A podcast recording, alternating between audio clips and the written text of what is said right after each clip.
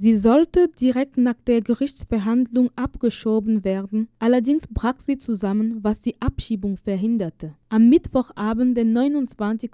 August 2018 um 22 Uhr ist Immaculate Adet nach 14 Jahren in Deutschland in Abschiebungshaft gekommen. Sie soll zurück nach Uganda abgeschoben werden. Die 39-Jährige ist seitdem sie in Deutschland lebt immer sehr aktiv gewesen. Vor allem hat sie sich in Bayreuth, wo sie lebte, ehrenamtlich bei Bundstadt Braun gemeinsam stark für Flüchtlinge e.V. engagiert. Sarah Fuchs, die auch Mitgliederin des Vereins ist, kann es nur bestätigen. So Adet war ja, war ja 14 Jahre in Bayreuth und ähm, in der Zeit hat sie sich halt bei Bundstadt Braun total engagiert, ähm, war da total festes Mitglied auch im Verein, auf das wir eigentlich immer bauen konnten. Sie war äh, ganz fest im Nähcafé bei uns aktiv. Das ist äh, eine, eine, ähm, ein Arbeitsfeld von Bundstadt Braun. Ähm, da treffen sich dann mehrmals die Woche geflüchtete Frauen und, und auch Bayreuther Bürgerinnen zum Kaffee und zum Nähen. Da gibt es dann Nähmaschinen und die Frauen können dort miteinander sprechen und Kaffee trinken und Kleidung herstellen. Und dort hat äh, Adet regelmäßig gearbeitet. Sie hat dann auch dort die Menschen unterstützt, ihnen, ihnen ein bisschen gezeigt, wie man, wie man nähen kann, ein paar Techniken beigebracht, hat auch dort selbst genäht. Ähm, sie hat dort äh, Taschen hergestellt für ein, ein Projekt, was im Transition House auch äh, war. Sie hat äh, Dirndl hergestellt, Hochzeitskleider für verschiedene Menschen und äh, genau, also dort war sie sehr aktiv. Dann hat sie sich äh, im Verein für die Antirassismusarbeit sehr eingesetzt. Sie war da ein fester Bestandteil bei unseren Schulungen. Also wir haben regelmäßig im Jahr ähm, solche Einsteigerschulungen für Menschen, die sich gerne ehrenamtlich bei Bundstadt Braun engagieren möchten und denen wir dann ein bisschen erzählen, worum es bei Bundstadt Braun geht, äh, was unsere Anliegen sind, wo, was wichtig ist für den Verein. Und da gibt es immer so einen Teil, äh, der ähm, dreht sich immer um Rassismus und Adet hat diesen Teil dann immer übernommen und hat dann dort diesen Vortrag gehalten und hat mit uns dann auch Gruppenarbeit und so weiter gemacht. Auch bei Glokal, ein Berliner Verein für machtkritische Bildungsarbeit und Beratung, ist Adet seit 2016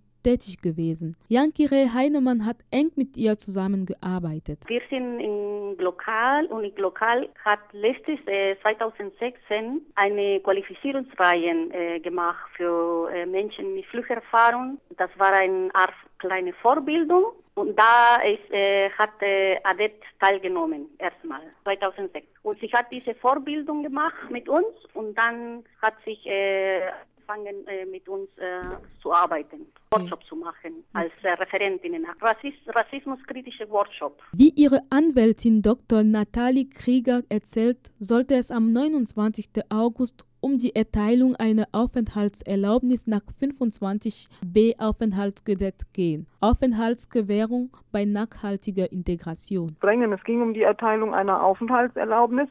Da gab es einen Bescheid der Stadt Bayreuth, der das abgelehnt hat und dagegen hat sie Klage eingereicht. Und das wurde vor Gericht verhandelt. Doch es verläuft anders als geplant, denn Adet wird Identitätsverweigerung vorgeworfen, weil sie jahrelang keinen Pass besaß, was laut ihrer Anwältin an den Behörden ihres Heimatlandes lag. Adet soll gleich aus dem Verhandlungssaal abgeschoben werden. Ihre Freundin Makosa Kipembo, die das Ganze mit ihrer Tochter erlebt hat, ist schockiert. Wir kommen raus, es war schon die Polizei steht schon vor dem Amtsgericht. Manche waren äh, mit Uniformen, Mathe war im Zivil. Und eine ist zu uns gekommen und hat gesagt, Frau Adet, folgt mich bitte. Sie wird heute abgeschoben. Sie wäre um, ungefähr zehn oder mehr sehen, wenn ich mich nicht täusche. Okay. Weil die waren äh, viel und meine Tochter war dabei. Sie hat wirklich Panik und bis jetzt, ich stehe immer noch unter Schock. Weil sie, hat mich so viel Fragen am diesem Moment gestellt. Was hat die Tante Adet gemacht? Adet konnte sich nicht mal von ihren FreundInnen verabschieden, wie es Sarah Fuchs erzählt. Und uns wurde dann aber gesagt, sie wird äh, zum Hauptausgang Ausgang rausgebracht und äh, wir könnten uns noch von ihr verabschieden. Und dann haben wir dort gewartet und leider hat dann die Polizei äh, ihr Versprechen nicht eingehalten und sie haben Adet dann zu einem Hinterausgang rausgebracht und wir konnten sie nicht mehr sehen. Ähm, wir sind dann nach dem äh, Gerichtsprozess,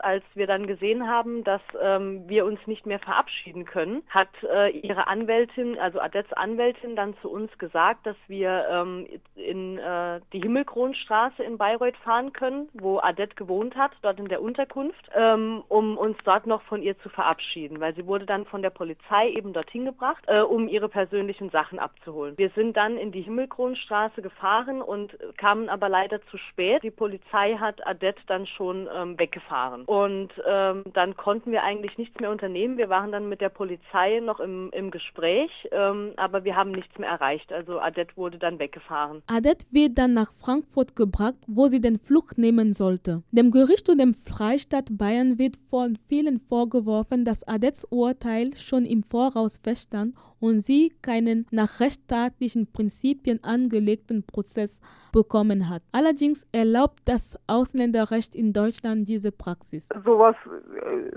sowas ist rechtlich möglich in Deutschland. Mhm. Die Leute können überall, jederzeit, wenn es in Abschiebehaft genommen werden, wenn die Voraussetzungen erfüllt sind. Die werden nicht nur vor Gerichten, die werden auch bei Besuchen in der Ausländerbehörde. Das ist das Ausländerrecht erlaubt sowas grundsätzlich und man muss dann immer prüfen, war das in dem einzelnen Fall zulässig, so eine Maßnahme. Aber Auf dem Weg zum Flughafen bricht Adet zusammen und die Abschiebung wird unterbrochen, denn sie kann in diesem Zustand nicht in einem Flieger sitzen. Am selben Abend wird sie nach Eichstätt in Abschiebungshaft gebracht. Dort soll sie nun bleiben, bis die Abschiebung durchgeführt wird. Also es gibt einen Beschluss, der das festlegt, wie lange sie maximal dort bleibt und sie bleibt so lange dort bis die Abschiebung organisiert ist. Ja, natürlich kann man das jetzt versuchen, mit Rechtsmitteln anzugreifen, aber das ist jetzt im Moment die Beschlusslage. Ja, man kann das natürlich mit Rechtsmitteln alles angreifen, aber im Moment ist der Beschluss so, dass ein Mensch so lange in Abschiebehaft bleibt, bis die Abschiebung durchgeführt werden kann, faktisch, bis die Polizei alles organisiert hat und ein Flug gebucht ist. Laut Sarah Fuchs kann sie schon anrufen und Besuche bekommen. Und äh, die, die Freundin, die Makosa und ein ähm, Kollege von mir von Bundstadt Braun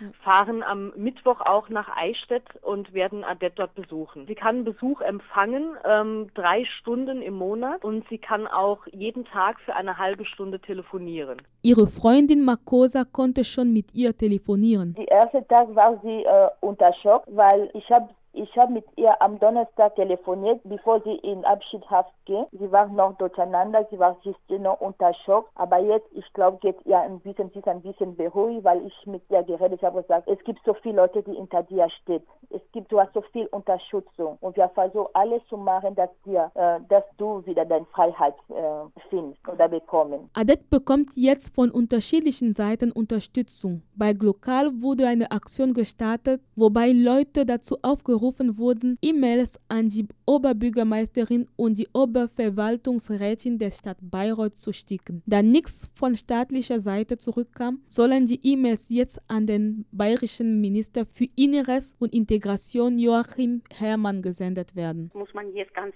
schnell viel machen, damit sie vielleicht äh, schaffen, dass es hier bleiben. Wir versuchen Politiker zu kontaktieren oder alle möglichen Leute, die sie kennen, die sie mit denen gearbeitet haben, ähm, zu mobilisieren, damit sich äh, schreiben oder Protestbriefe schreiben. Bei Bund Stadt Braun tut sich auch vieles. Wir haben eine Petition für Adet erstellt, die eben nicht abgeschoben werden soll, weil sie so gut integriert hier bei uns ist. Ähm, wir haben äh, uns schon auch an weitere Pressestellen gewandt, hier auch in Bayreuth, Nordbayerische Kurier und so weiter, äh, ans Radio, dass es halt eben einfach möglichst viele Menschen mitbekommen. Wir haben ähm, Briefe geschrieben an die Oberbürgermeisterin von Bayreuth ähm, und auch an den Innenminister. Und auch diese Briefe sind auch bei uns, bei Bundstadt Braun, auf der Homepage zu finden. Ähm, wir haben dann ähm, Links zu unserer Homepage in einer großen Mail verschickt. Wir haben die dann über einen großen Verteiler verschickt, sodass alle Leute Zugang zu diesen Briefen haben und möglichst viele Leute diese Briefe verschicken können an die Oberbürgermeisterin und ans Innenministerium von Bayern. Die Reaktion der Menschen sind lobenswert. Es gab schon einige Reaktionen jetzt. Ich habe gestern diese, diese Mail verschickt über den Verteiler mhm. äh, mit den ganzen Informationen. Wir haben ähm, sehr viele, wir haben das auch bei Facebook dann ähm, äh, gepostet und haben dort viele Reaktionen bekommen von Menschen, die sich engagieren möchten. Sehr, sehr viele haben die Petition bereits unterschrieben. Die Petition haben aktuell ähm, 2570 Personen unterschrieben. Wir haben einfach, wir haben das Ziel offen gelassen. Als nächstes Ziel sind jetzt 5000, aber wir haben keine Grenze eingestellt, so, so viel wie möglich. Je mhm. mehr Leute, desto besser. Wir haben auch E-Mails bekommen von Menschen, die sich noch weiter engagieren möchten. Ähm, an unsere Bundstadt Braun Kontakt-E-Mail-Adresse kam das. Von Menschen, die noch Ideen gesammelt haben, was man noch tun kann. Die melden sich jetzt auch in den nächsten Tagen dann bei uns. Ähm, dann auch Menschen, die ähm, den, den Brief auf jeden Fall schreiben möchten und das an die Oberbürgermeisterin und ans Innenministerium verschicken möchten. Also man, man bekommt da schon viele Reaktionen eigentlich, weil wir bei Bundstadt Braun sehr gut vernetzt sind und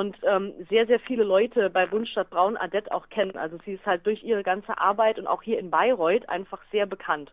Und viele Menschen betrifft und berührt das jetzt und die reagieren dann auch. Allerdings wird immer noch Unterstützung gebraucht. Auf der Webseite von Glokal, glokal.org, kann man die Vorlage der E-Mails finden, die an den Staat adressiert werden. Und auf bundstadtbraun-bt.de findet man die Petition, die noch viele Unterschriften braucht. Jetzt soll Solidarität gezeigt werden.